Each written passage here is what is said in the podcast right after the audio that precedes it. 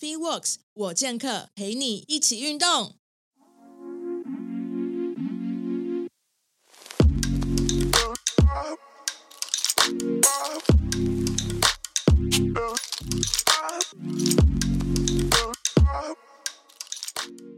大家好，欢迎收听 FitWorks 我健客。那我们今天又来导读这本《健身者运动员》。呼吸训练全书，那英文叫 Breathing for Warriors。那上个礼拜呢，是 Rick 帮我们做了开场，就是读了介绍，还有第一章跟第二章。那这礼拜呢，由 Jacky 批评方创办人，也是物理治疗师，还有记忆体能教练，那他要来帮我们导读第三章到第四章。哎，那我想要来先问问，就是两位，就是你这个礼拜大家有对呼吸有发现什么事情吗？你想，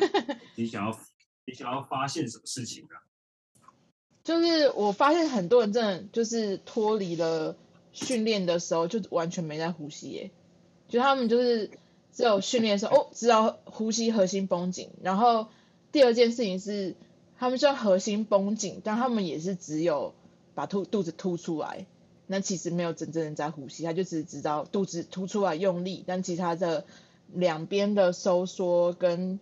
那个下背就是你知道，就我讲的肋骨也是，就是连着横膈膜是也是会会往后扩张嘛，也不会往后扩张，所以我觉得还蛮有趣的，就是有特别注意到大家在做训练的时候跟没有在训练的时候呼吸的方式。嗯嗯，我自己是这礼拜有比较，应该说有开始慢慢，应该说更，因为既然最最近在念嘛，所以就更常把呼吸的东西带到训练里面。然后我也忘记我这一半好像不知道是看到，我忘记看到谁在分享，但是我记得这个东西好像是我以前有想有有认同的一个观念，然后后来也就慢慢忘记，就是他说我们的吐气啊，吐气尽量可以吐到，如果呃一个一个深深的吐气的话，可以吐到超过十秒才是一个比较标准的。是那个肩胛肩胛肩胛跟宽的那一片。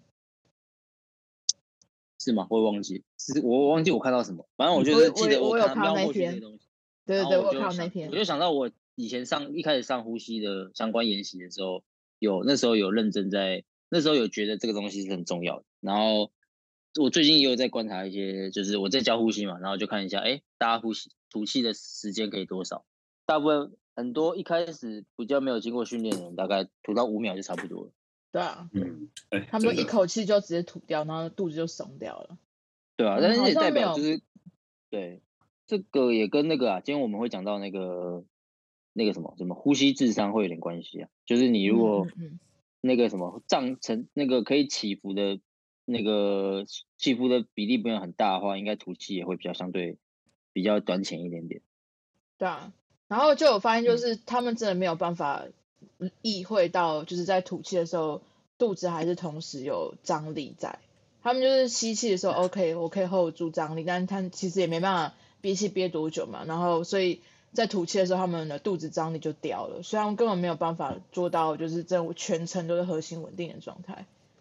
嗯，对，真的蛮多人吐气的时候就是缩肚缩肚子，就是都会觉得吐气是缩肚子，然后就看起来很奇怪。对对对啊。因为其实像我这阵子也蛮常观察我学生的呼吸，就你会发现说，其实呃，大家呼吸模式都会哎蛮像的，其实就是会呃，比如说像胸式呼吸一定是最多的情况嘛，然后再来就是说我们在练习呼吸的时候可能会出现啊、呼吸不完全的情况，怎么说？就比如说你的扩张，其实我们都会希望是说三 D 的扩张嘛，但很多人其实。可能都比较偏向是前侧的扩张，但是在比如说左右侧跟后侧，相对都比较不知道怎么去做使用。没错，就是我我也是有观察到这一点，然后我也觉得，哎，就是虽然说大家都知道练习呼吸，可他真正在做这件事情的时候就做不到全程。然后变成反而你要刻意去练习。对啊，然后我有刻意，如果是以我自己的话，我是有刻意，就是说在呃，比如说像因为很多时候工作会很紧张嘛，会焦虑或者什么之类，或者是说。呃，我真的觉得我身体是很紧绷，或是我觉得我就是现在情绪就是不是很好，然后我有试图就是用呼吸来缓和我自己这件就是就是比较焦虑或比较紧张的状况，看我是不是能够比较快速缓和下来。我自己是有感受到自己在做，就是在呃试图的去调整我呼吸之后，我反而觉得我自己 OK，我情绪真的比较冷静下来，然后呃也比较好去思考，就是说，哎，我要怎么去整理这个情绪？其实像我这一阵子，我也会特别去练呼吸嘛，因为像。我也注意到我的左右两侧呼吸其实相对是比较，你知道智商不足的情况啊。欸、对，所以就是有刻意去练习。就其实你练习完之后，你在练一些动作的时候，你会发现，哎、欸，很莫名其妙，就是顺了，很奇怪，欸、很有趣有。嗯，然后我有发现，就是我自己在，就自我也是有在在就是训练的时候有在有有意识到，就是说自己在。呃，比如说我站直立的时候，可能这样呼吸是可以，就是全程上来，就是说这样做比较有有有好的扩张。可是在，比如说在做一些需要真的用到很多核心的时候，比如说像棒式或熊爬，然后再加上一些就是比较少的一个支点，或者说多一些难度，或者说时间久了，嗯，我就开始发现我自己其实没有办法真的在当下调好好调整呼吸。就是会变成就是用代偿去做做完那那个动作，跟完整的全程这样子，对啊，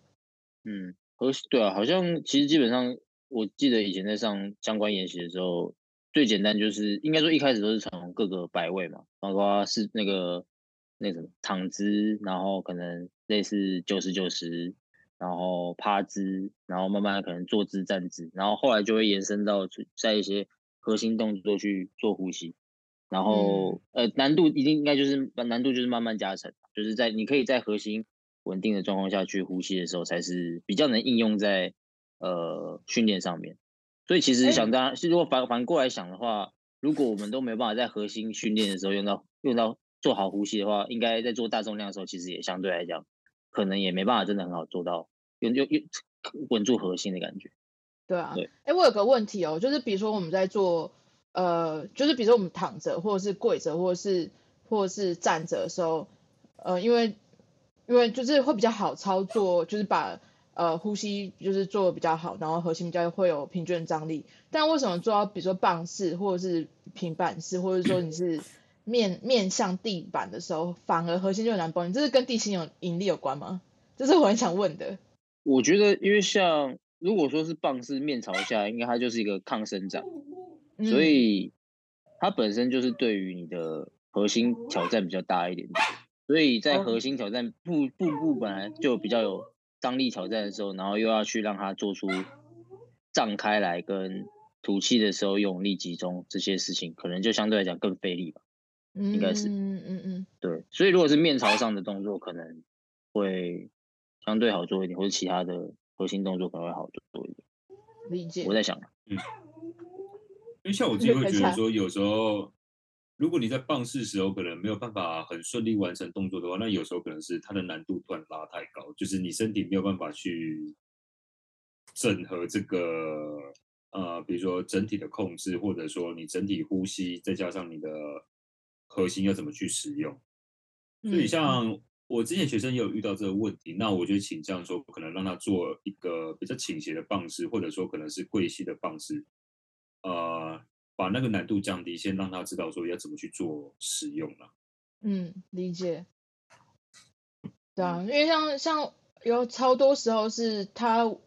甚至还就是在做这些，比如说面朝面朝下的核心动作，他是感觉不到他的下背是有在，就是有有，就是他不知道怎么让下背是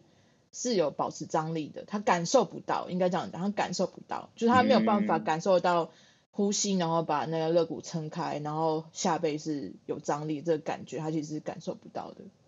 对啊。嗯，这时候应该就会先退阶到像棒式的动作，就会像那个嘛，呃，如果是趴姿的呼吸，就是那个鳄鱼式呼吸。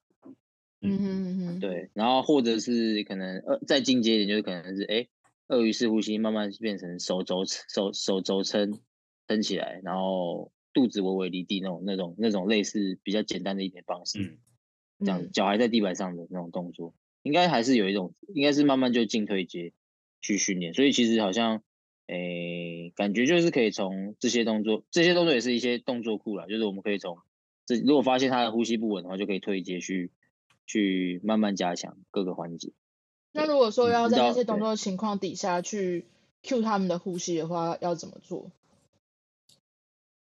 因为我这边我想分享另外一个方式啦，就是刚刚 Jacky 说的，就是是一个进退阶嘛。那像我最近有蛮常用另外一个方式，是我用一个外部的东西让他去增强这个感受。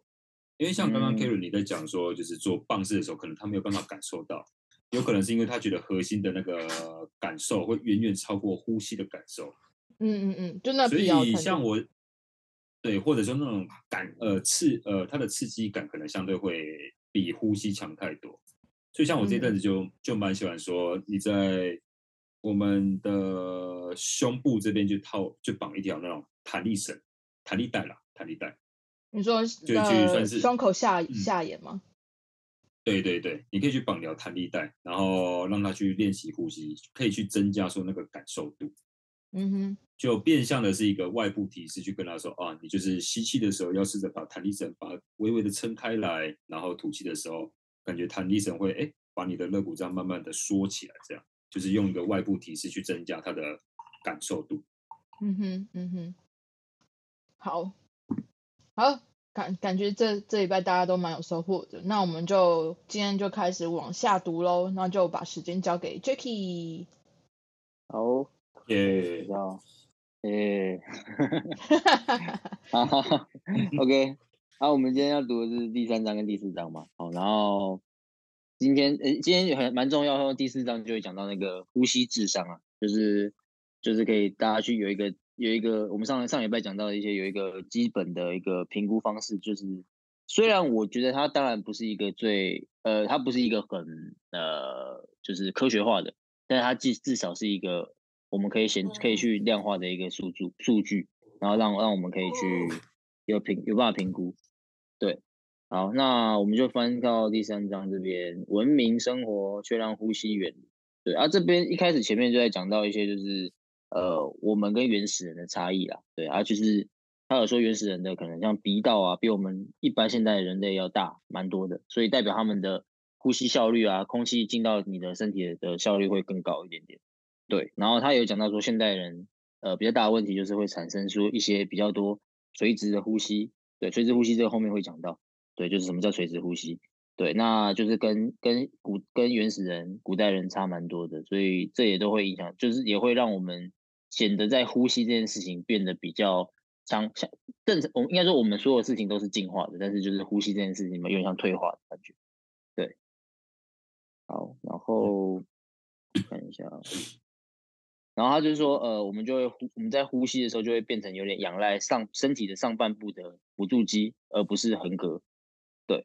然后会做出一些像比较错误的一些深呼吸的方式。然后他就说，呃，就是我们在做，就是就是他有说，为什么你的深呼吸不是真的深呼吸？就是你常常就是我们常常听到人家说叫，就是有人叫你说，哎，放松，就是深呼吸一下。就大部可能有些人听到这个指令做的动作，竟然是把肩膀往上提提起来。然后胸部鼓起来这个方式，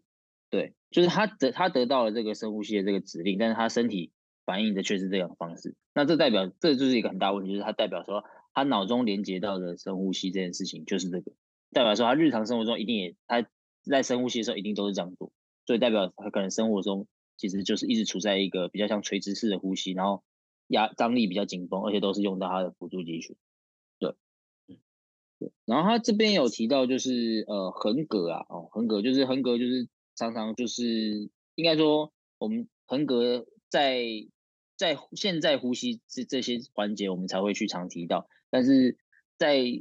一些什么解剖书啊，或者说一些呃可能一些什么肌肉图啊，常常就把横膈有点忽略掉，但横膈其实是蛮重要的一个地方，对，所以要去就应该说要去重视这个横膈的。横横膈的位置，然后跟横膈它相关的一些相关联的一些肌群啊，或者说一些神经这样子。嗯，哎，然后还有这，哎对，哎，在 Jacky 往下之前，我想要呃询问一下，就是呼吸的主要肌群跟辅助肌群有哪些？哦，好，这边哎，对，这刚好后面也有讲到。哦，就是那我们就后面后面再讲也可以。好，刚好其实再讲再一两句话就讲到了。OK，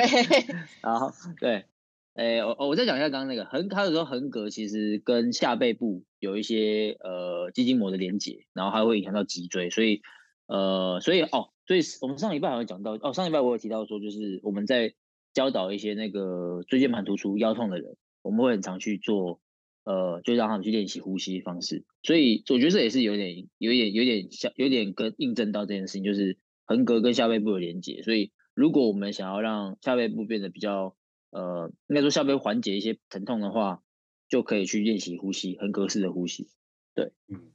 然后再来就讲到呼吸的主要肌群嘛。哦，那在刚刚讲到，呃。呼吸的主要肌群，吸气的话是横膈肌、横膈、横膈、横膈肌、横膈膜，对。然后再来就是肋间外肌，对。然后吐气的主要肌群是肋间内肌，然后腹横肌跟腹斜肌，对。然后但是呃，我们常常就是会使用到可能就是辅助肌群，那辅助肌群就是我们比较不想使用到的，就包括有胸锁乳突肌，然后斜方肌跟一些上胸的一些肌群这样子，对。所以 Karen 刚刚问到的就是正常的主要肌群跟。呃，跟呃主要肌群有吸气跟吐气的两种两两种类的肌群，但是辅助肌群反而很常变成是我们主导的肌肉这样子。好，我理解。然 后对，然后呃哦，他们有观察到，就是应该说这这个作者其实有在有有有讲到一篇有有讲到一篇研究，他们有发现说，哎，就是我们的呼吸有慢慢变得，就是从一个年年龄之后开始变得堕落，就是呃他说那个年龄大概是五岁半。就是这个改变发生在特定年龄，就是五岁半。然后他发现，就是这他说这个时期小朋友就是开始，这时的小朋友可能因为开始懂事了嘛，然后他就会开始模仿他们的父母啊，或是说看电视上看到的一些人物或者超级英雄这样，然后开始会觉得说，哎，好像要让自己可能胸部挺起来，然后可能把自己的腹腹部绷紧这样的方式去，有点像外显的一些形形态，然后才造成说我们的呃呼吸形态可能也因为这样子的。呃，模仿而变得比较不良，对，就想象像那个超人那样子，就对，就是腰超细的，或是什么什么，我们的年代可能是什么大力水手那种感觉，哦，对，对，对，对，我们的年代吧，应该是吧？什么？可能对年轻人没，瑞克说好，帕派帕派，好，对，好，继续继续，对我们年代是对大力对大力像那种，就是我说就是会模仿一些那个特定的一些人物了，这样子。对，然后来看一下下面，哦，好，再来就提到就是呃，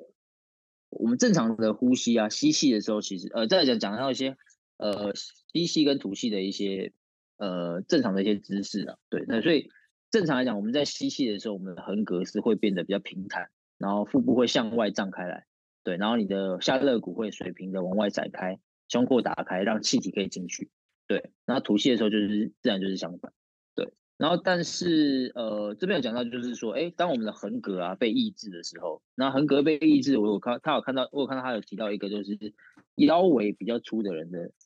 在腰围比较粗的人，很可容易把发生抑制。对，瑞克是你吗？啊？我还好吧。我觉得这有点腰围比较粗的人，这有点人身攻击哦。哎、欸，我想要补充一下，我我看到有一个，因为他前面有讲到一个蛮有趣的点，就是因为我觉得大家都比较难，因为我们在看肌肉解剖图的时候，他这边有讲到，大家都会把那种比较大块肌肉，就是一条一束一束的画的比较明显。对。那因为横膈横膈它本身就是薄薄的一层，它其实就是粘在我们的肋骨上面嘛，所以其实很难去把它就是用图像方式显现出来。然后我觉得他有蛮有趣的事情是他他形容横膈膜的长相就很像那个马桶塞，就是我们通马桶的那个马桶塞，对吧？对，马桶活塞啦。对。其实我有点没办法意会那个东西，就是 我脑中没有，我脑中没有那个画面。就他如果没有，有点难想象啊。对啊，就是它没有它没有扩张，所以他就是圆圆的，然后就顶在你的你的肋骨上面嘛。然后，所以它如果有比较好下移的话，它就变成扁平，就很像我们通马桶的时候往下压，然后它就变被压成扁扁的一一一，就是比较薄，然后扁扁一层这样子，那它还是有一个就是张力在那种感觉。所以它它的形容是这样。常通马桶。被发现。因为我对那我觉得后面那个鱿鱼比较有那个。对啊，也像鱿鱼啊，也像鱿鱼。有没有水母 马桶还好。因为它那个很像，就是那种。你们有没有去过海鲜市场看过那种晒干的鱿鱼？就是中间已经破破破开了，就感觉跟那个很像，很像，因为也是薄薄透明的一层嘛，对不对？然后有点就是也一丝一丝的有个纤维感那种感觉。对对，所以让大家可以有个画面。我觉得我觉得马桶活塞搞爆是比较 比较的比较生活化形容。真的吗？好吧，可能太少太少把马桶打开。还有人呃，我我记得我忘记在哪里看到，还有人形容横膈膜长得很像那个我们在以前传统在洗菜的时候有一种是它收起来会就是一一层一层铁片圆圆的，然后它是就是它它收它收起来的时候是是圆圆的嘛，你把它摊开来的时候会一层一层的铺开来。好，算这个这个这个这个不好。好听起来听起来这很难形容。这个这我我不知道怎么从我的头脑的画面传递，用用用语音方式传递出来。常在做家事哦。通马桶，通马桶就是洗 菜。好，OK。好，继续。然后我继续讲刚刚那个啊，刚刚那个横膈抑制是讲那个，他有这边讲到那个身体锁住了嘛，就是说，哎，你的身你的横膈是不是被抑制了？然后他就讲到说，会发生在腰围很粗的人身上。对，然后再来就是胸部僵硬，就是可能你的胸胸有有些人，我觉得要想胸部僵硬，可能包括就是讲姿势不良啊，或者是说甚至是呃很喜欢练胸，让你的肌肉变得很很大块，然后都很紧绷的那些人，都是属于胸部僵硬的这些人。嗯、对，然后这些人都会灵活度。对，然后这些人的也会造成他们的呼吸质量是偏低的。对，然后也会发生他的他们的动在呼吸的时候，动作位置都会发生在肩膀、上胸，然后。横膈的活动其实非常小，对，嗯哼。然后他这边有其实讲到，就是说，哎，呃，如果要怎么要去解决这件事情，呃，他有讲到徒手治疗是一个可行的选项，对。但是当然关键还是要知道说，哎，你要怎么去主动的去增加你吸气的活动范围，然后吐气怎么去收缩，这样子，对。嗯哼。可以看一下哦，再来是。哦，他这边有，其实哦，他这边有讲到有有有一些那种呃常见的问题，就是呃，他有提到说，那我们在学学习呼吸的话，呃，为什么要先从腹式呼吸开始？就是可能就是说，哎，为什么为什么要从腹式呼吸开始？而且而而不是说，因为我们我们现在知道啊，其实大家都知道，可能可能我们在呼吸的时候是三百六十度的嘛，是横膈式呼吸这样子，但是其实我们在要往往在在教导的时候，还是会先从腹式呼吸开始，然后问提到这个。问题提出这个问题，那其实哦，这个我的问题我其实之前也有想过，就我自己在指指导的时候发现，哎，我明明知道我们是要教三百六十度呼吸，但是为什么我还是会说，哎，你吸气的时候吸到肚子，然后肚子张开来，然后收缩，然后放松把气吐掉。对，那其实他也也也有一个解答，他是说其实呃呼吸学习可以一步一步进行，所以一般来讲，我我我的理解是，就是我们如果都是很胸，平常都是很胸式、很端前的呼吸，那我们就稍微有点先矫枉过正，先让它到腹部去，好，嗯，让它先让气体都可以进到腹部去，让它真的得到扩张之后，哎，我们再去重新回到说，哎，可能一个一只手放在胸部，一只手放在你的腹部去做等等一呃等比例的收缩的一个呼吸方式，对，我觉得这个、嗯、这个问题还蛮值得去拿出来讲一下。对。OK，然后我发现有些人久了之后会发，就是发现他已经呃开始会做横膈呼呼吸，呃应该说腹式呼吸之后，他反而不会把气吸到胸腔，哎，就是他他不知道哦，会犹豫过吧，对，对不对？也蛮多人是只有只会腹式呼吸的，那也是问题，对，对，对，嗯，就是有一点矫枉过正的啦，对啊，矫枉过正，对对，对，或者是说只只学一半吧。可能就是教他的人只教了说，哎，腹式呼吸，没有教他要胸要要胸胸腔也要起伏这样。对，因为他马上就是吸到肚子已经到极限之后，他就就变憋气，他就没办法再把气吸到吸进去更多，就反而吸不到胸腔去了。嗯嗯。而且我有遇过一种是，他虽然在做腹式呼吸，但他其实又不太像腹式呼吸，他只是把肚子很用力的挺出来。对，就是他在吸气同时，他只是把肚子往外推而已。但你会感觉说，那个比较像是肌，他的肌肉本身主动出力，而不是说透过呼吸的方式去产生，但产生腹内压。嗯嗯嗯，也有可能这样会，反而他可能是腰椎前凸的方式之类的，去去把那个肚子看起来好像有点空出来的感觉。对对，其实蛮多的。对啊。所以可能都要回到一些比较好去引导跟呃比较好觉察的一个姿势去训练。OK，好，那我们现在来到第四章，呼吸智商，就是这这一本书还蛮重要的评估方式的地方。好，然后呃，从开头一开始他就讲到说，呃，二十九岁就是这个年龄是一个我们的胸部的灵活度跟肺容积会达到巅峰，对。但是，一到三十岁之后，就开始我们的一些进出量就会减少，对啊，所以刚好就是我们就我就是在这个年纪范围里面，所以就是特别要去注意这个。这个东西，黄金，然后所以他有对对？黄金的一年就是要特别去注意，然后所以他有他他有讲到说，就是如果是正值二十几岁运动员，很就是在进行这本书的练习，就要记得要去呃把这些结果记录下来，对，就包括他后面讲的一些呼吸智商的部分，去做出评估，然后去记录，然后可能训练之后再看看这个成绩有没有变好一些，这样，OK。OK，然后嗯。呃那 Jacky，你现在有觉得你现在的那个呼吸是人生中最高峰吗？人生中最高峰，我觉得这个很难判断，因为应该说以前是以前不会特别注意那时候的呼吸怎样。哎，我刚不要按 Siri。哦，哎，Siri。不是啊，不是啊，对，我是说以前不会特别注意自己的呼吸，所以。呃，但是我觉得自从有注意呼吸之后，的确现在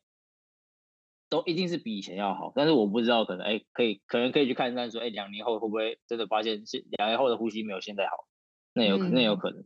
所以就是有有可能就是我对于来我对于我来说，可能就可以去在这个在现在这个阶段好好去先再先去量测，然后看两年后是变好还是变差。当然不希望是变差。先做一点记录，这样。对啊，记录起来。对。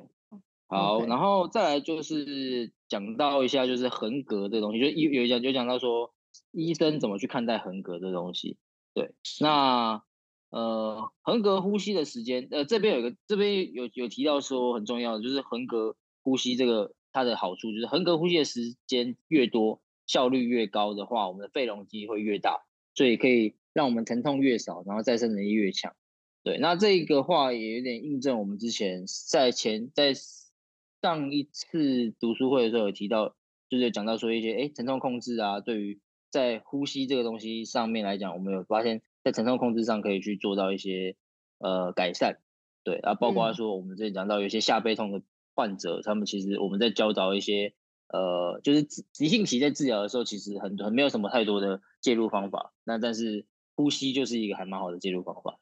对，哦，刚好那个就是呃。之前因为呃有一个教官开了一个就是线上的就是算是课程嘛，然后就有去研究一些那个呼吸的文献，因为最近大家都一直在讲呼吸，然后他就讲说有一个就是呼吸对于疼痛的减少是可以被证明的，因为他们很常很常说在临床上面，他们会直接叫就是呃比如说患者他们直接透过呼吸来降低他们呃比如说疼痛的感觉。好像很多时候他们在在场，比如说呃在比赛现场，或者说在球球场上面，他们真的受伤了，那他就赶快使用呼吸法，比如脚扭伤、翻船，这是最常见的。那因为至少他可以把疼痛的的感觉降低下来的话，他还可以赶快做一些。就是补救，然后让他可以再度上场去继续比赛。所以很多时候他们下来第一件事情就教他们练习呼吸，呼吸好了之后，他们再去帮他去做一些徒手的一些，就是比如说不要让他可以肿起来的一些引流方式等等的之类的。所以其实最近蛮多人一直在研，就把蛮多的文献拿出来探讨一番，就是有关呼吸这件事情对于不管疼痛的降低啊，还是说运动表现提升等等的。对啊，对，没错。嗯，好。OK，那再来下一个就讲到那个自我检查，就是很重要那个呼吸智商的量测方式。那它主主要总共分为两个嘛，第一个叫做动作位置，第二个是活动范围。那动作位置基本上就是看说我们在呼吸的时候，身体哪个部位位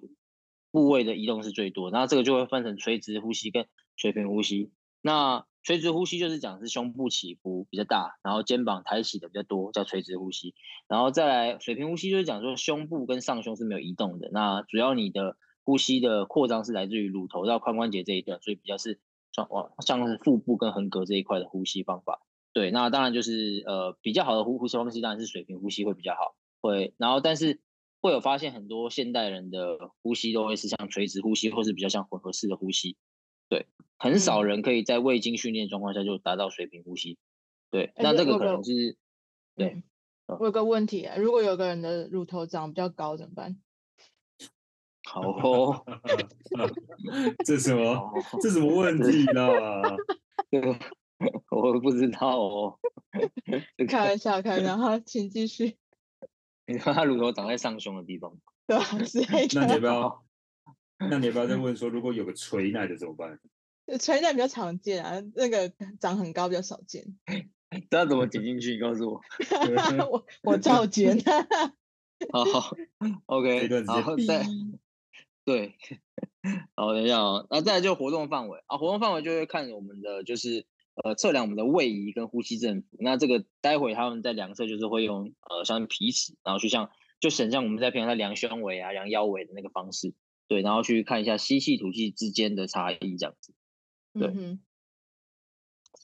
好，好，OK，然后再来，呃，再，呃，再来就是比较重要，就是就他就会实际有一些图解去教你怎么去测量活动范围。对，那基本上在量测，呃，起伏的部分就会找出找到上肋骨的底部，然后就在乳头的下方的位置。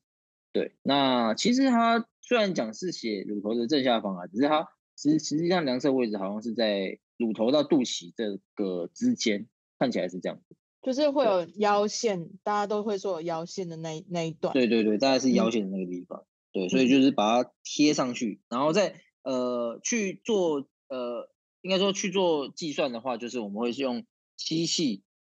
跟吐气，应该说会先去量一下吸气的那个的的的维度，然后再去量一下吐气的维度。对，然后用吸气去减吐气，然后这个数值再去除以吐气的维度，然后这个数，嗯、然后最后这个数值再去。呃，乘以百，呃，乘以一千，就会得得到那个百分百分比，对，然后就会看一下你的活动范围是几趴这样子，嗯，对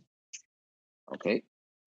好，然后再来就是讲到呼吸智商等级哈，然后就就可以看到这个图表，那它这个图表就是呃有分为 A B C D F，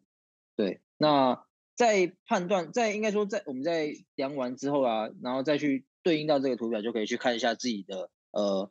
呼吸的应该说呼吸智商是多少？对，那它下方的 X 轴就是 S 轴就是活动范围，然后 Y 轴是动作位置。对，那一开始我会先看一下动作位置，你要先去评判断说你自己是垂直混合还是水平。对，那当然这个就是比较怎么讲主观一点啊，就是你要自己去评估，或是说当然你也可以请你的朋友伙伴或是其他教练一起去看一下说，哎，你的呼吸是属于是垂直混合还是水平？对。然后接着就是看一下刚刚我们讲的那个活动范围，然后活动范围，呃，当然越越灵活，就是会代表说你的呼吸的智商会越高嘛。然后但是还是要去对应到你的动作位置的部分，所以可能像最最右下角就是最好，就是你的动作位置是在水平水平呼吸，然后活动范围又很高，百分之一百二十的话就是 A。那最差就是在左上角，就是垂直呼吸，然后活动范围又几乎在大概在六十上下。左右，所以说六比六十再低就是 F，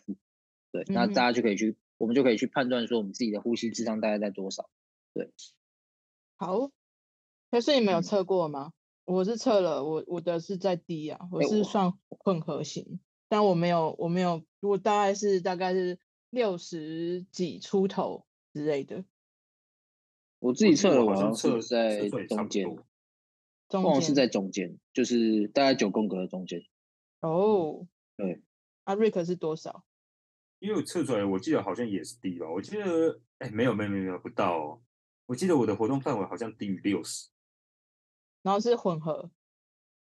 对，混合的，混合的。对啊，那应该还是低啦。那应该还是低啊。对啊，对，对啊，嗯，所以动作位置还蛮重要的。啊、嗯，对，对啊。那其实我觉得活动范围的那个。应该是说动作位置优先的程度高于活动范围，对吧？对，你破梗了。没有，我破梗了。OK，后面有，后面后面有。对，好，没有，呃，对，然后好，我们先进下面下一个部分。对，他刚刚这个前面这个是呼吸智商的那个等级嘛，就是详细去量测。然后当然他这边有讲到一个简易的量测方法，就是哦，不用用数学去算。那但是他还是要量测，就是说哦，如果你的呃，它这有几个换算的标准，就是如果你的吐气维度是在二十寸，那你的吸气至少要超过吐气维度大概两寸，对，所以如果你有你的吸气是正两寸，就是比你的吐气再正两寸的话，就是算应该是比较一个良好的呼吸。对，那再来如果是三十寸的话，就是正三寸；四十寸的话就是正四寸。所以以此类推的话，就是、嗯、呃，如果都是在这个标准上面的话来讲，应该说你的呼吸就是不算太差。对，嗯，这其实也让大家可以，嗯，对，你说你说，感觉就是感觉就是吸气要比吐气大概多十帕吧。对对对，差不多这个意思。对，对差不多这个意思。然后我我我要这样讲，这个也让大家可以有个相反过来，对于自己在呼吸的动作模式上面是完全相反。因为大家都以前都会觉得说，我吐气的时候，就是我我吸气的时候肚子应该凹进去，所以它的那个那个那个尺寸应该会更小。其实不对，应该是吐气的时候，其实它是会比较像正常的感觉，然后吸气的时候，它其实是会扩张出去，所以应该纬度会更大。嗯，如果是那种错误呼吸，应该刚刚那个呼吸智商算出来也是，应该是铁定是 F 了。对啊，对啊，对啊，没错。对对对对。好的。好，然后再来，OK 啊，后面在这本诶，在这一章节后面有很多常见问题，那常常见问题其实有一些还蛮值得拿出来讨论的啦。那呃，我们先看一下几个哈，其中再看一下几个。那哦，他这边有提到说就是哦。他这边提到说，就是我的扩张没，我的活动范围没有问题，但是方法不好，那会一直呼吸会一直使用到肩膀，那活动范围和动作位置哪个比较重要？对，那基本上其实，哎、那个，对，刚才破梗了，所以你要把这段也剪进去，对，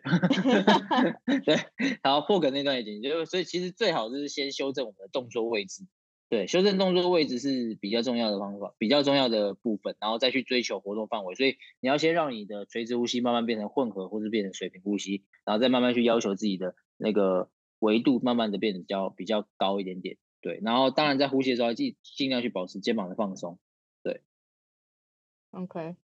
可以，然后再来。呃，哦，还有说说，哎，如果我修正的动作位置在扩张的活动范围缩小，这是正常的吗？对，答案是对的，就是而且但是你的分数可能会因为这样子而变高，对，去看一下那个呼吸智商的表就知道，所以其实位置是优优于你的呃范围活动范围，对对对对对，嗯、所以动作位置不好，范围会不佳这样子。嗯哼，OK，然后然后再来就是讲说，哎，这也有讲到说，哎，有人说要把手放在腰上，像。比赛时裁判的姿势去练习呼吸，去去就是这就是横膈呼吸嘛。那这个他也也有提到说，这这是我们其实我们如果有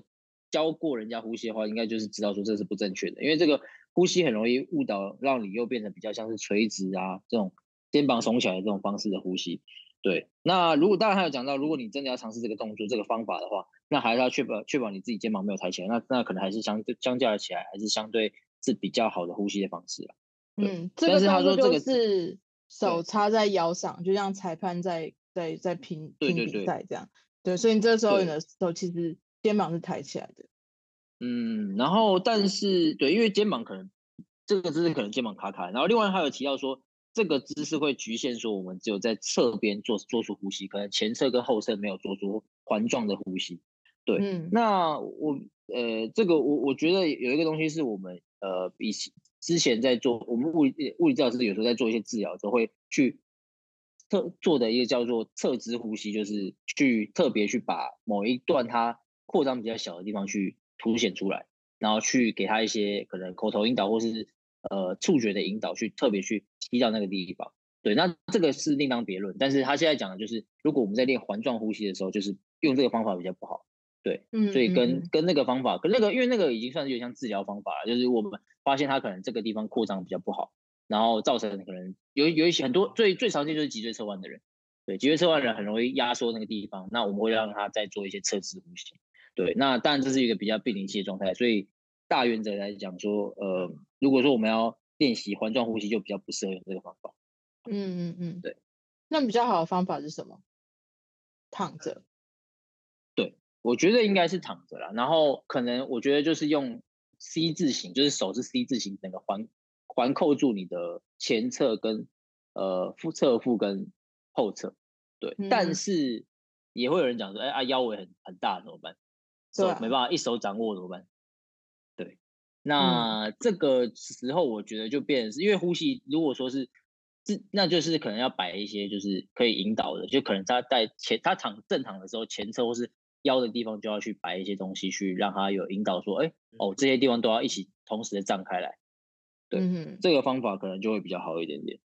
对，所以的确那些的，对对，而且所以的确我们在上一章节就讲到说，哎，腰围比较粗的人是不是会比较